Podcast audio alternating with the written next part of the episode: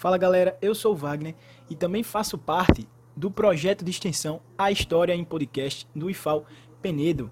É, no áudio de hoje, nós vamos ver um pouco sobre o contexto do Brasil Império e principalmente o período regencial. Vamos falar ali do primeiro reinado, período regencial, as revoltas regenciais e um pouco do segundo reinado. Para podermos compreender o contexto do Brasil Império, nós devemos voltar um pouco na história, no ano de 1808, com a vinda da corte portuguesa, da coroa portuguesa, para o Brasil no contexto das guerras napoleônicas, da era napoleônica que assolava a Europa naquela época. Então, nós temos uma colônia que ganharia uma autonomia política e principalmente econômica, devido à abertura dos portos às nações amigas, o que favorecia muito o território que iria consolidar-se como Brasil. Devemos entender então que esse contexto de uma identidade nacional não foi simplesmente de uma hora para outra. Dom Pedro, no dia 7 de setembro de 1822, proclamaria a independência do Brasil e outorgaria em 1824 uma nova constituição para o então Brasil Império. O que não agradaria logo de cara a coroa portuguesa, pois essa não era a vontade, não era o objetivo principal da coroa naquele momento. Então, a coroa só veio reconhecer o Brasil como independente realmente em 1825. Dom Pedro I governou de 1822 até 1831, num contexto um pouco conturbado, pois é, enquanto alguns eram ao seu favor, muitos já não queriam que essa forma de governo fosse instalada no Brasil. Muitos olhavam para a América Espanhola e viam que os países que estavam ali se tornando independentes estavam entrando num governo de república. E isso causava um certo estranhamento a determinados grupos de pessoas, enquanto outras pessoas também queriam que o Brasil né, fosse dividido em suas províncias, que as províncias se tornassem independentes entre si. Nesse contexto muito conturbado, Dom Pedro I abdica do trono em 1831, deixando seu filho Dom Pedro II com cinco anos em nosso território, para que um dia ele pudesse governar. Como não podia governar logo de cara, pois era uma criança, o Brasil passou por um período chamado período regencial, o qual foi um período onde o Brasil foi governado por regentes. Dom Pedro I, até que Dom Pedro II possa assumir o trono. É um período também mais conturbado ainda do que foi o primeiro reinado, pois aqueles que eram a favor do Brasil Império ficaram decepcionados com a atitude de Dom Pedro I, contribuindo para que fosse instalado no Brasil uma série de revoltas, para que fosse instalada no Brasil uma série de revoltas, fazendo com que fosse um período bastante conturbado nos contextos político e social, como vamos ver agora em relação às várias revoltas regenciais que ocorreram nessa época e que serão explicadas pela nossa integrante Amanda. Olá pessoal, eu sou Amanda e vou explicar um pouco para vocês sobre as revoltas regenciais. Então, as principais revoltas do período regencial aconteceram no norte, nordeste e no sul do país, sendo elas a Guerra dos Farrapos, a Revolta dos Malês, a Sabinada, a Balaiada e a Cabanagem. Agora eu irei explicar sobre cada uma delas para vocês começando com a Guerra dos Farrapos ou Farroupilha.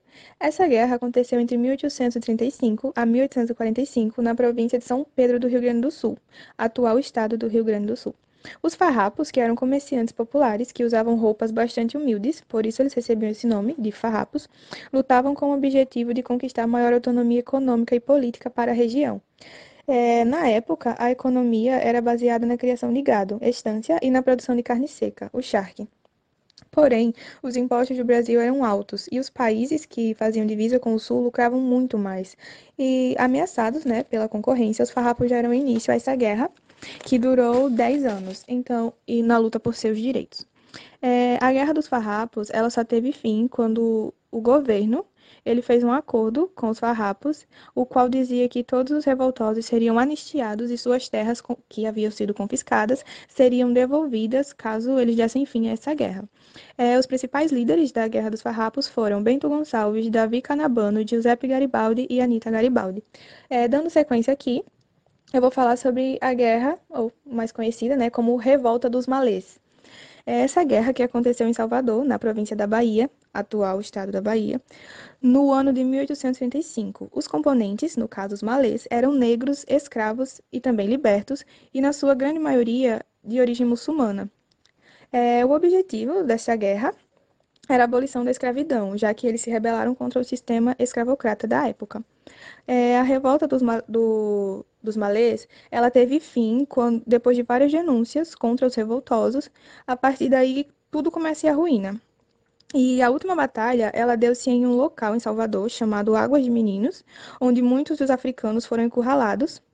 Então, se vendo assim, sem ter para onde ir, eles procuraram fugir pelo mar e acabaram morrendo afogados. É, naquele momento tinha chegado ao fim a revolta dos malês, né? Depois deles desertarem, é, resolverem encerrar essa guerra. E um fato interessante sobre isso é que após esse conflito, os envolvidos, que no caso eram escravos, é, tanto os escravos quanto os libertos, eles sofreram severas punições, que foi desde o açoite até a execução. Continuando, ainda podemos falar superficialmente sobre a Sabinada, que foi outro conflito ocorrido lá na Bahia, na antiga província baiana, né? Cujos componentes eram a classe média, os ricos e os militares, é, cujo seu principal objetivo era lutar contra os baixos salários dos militares e a insatisfação com o governo regencial, que queria enviá-los para resolver conflitos lá no sul. Uh, o fim da Sabinada, portanto, ele acontece porque ele não tem o apoio popular e a oposição direta, né, das elites baianas. Aí, com tudo isso, depois de 1.800 mortes, essa guerra acaba. É, a gente também pode falar sobre a balaiada, que ocorreu lá na província do Maranhão, que é o atual estado maranhense. Entre os anos de 1838 a 1841, cujos componentes eram os quilombolas, escravos e artesãos né, que foi uma revolta que teve início por causa das disputas políticas entre os cabanos, que eram conservadores, e os bentivis, que eram liberais. É, mas logo as classes populares se levantaram, né, pedindo para deixarem de ser explorados pelos produtores rurais. Para pôr fim à balaiada, as tropas do governo, lideradas por Duque de Caxias, que era o coronel do exército da época, foram de encontro com os revoltosos para encerrar essa revolta. Então, após uns quatro meses, mais ou menos, as autoridades de Salvador conseguiram derrotar os sabinos, que, ao se entregarem, pediram por clemência, né? Pondo fim, assim, a sabinada. É, por fim, como revolta regencial, ainda temos a cabanagem, que foi um conflito ocorrido na província de Grão-Pará, atual Pará e Amazonas, nos anos de 1835 a 1840 é, cujos componentes eram negros, índios e cabanos, que eram moradores pobres de cabanas à beira do rio. Então, a contexto. Desde 1820, a população tentava se separar do resto do Brasil. Quando o governo numerou o novo presidente da província, as coisas pioraram. Eles lutavam pela melhoria de vida dos pobres e pela perda do domínio político dos grandes produtores de, de terra. É, o fim da cabanagem ele se dá é, logo após eles con conseguirem conquistar a capital Belém, né, e até mesmo chegarem a declarar a independência do Pará.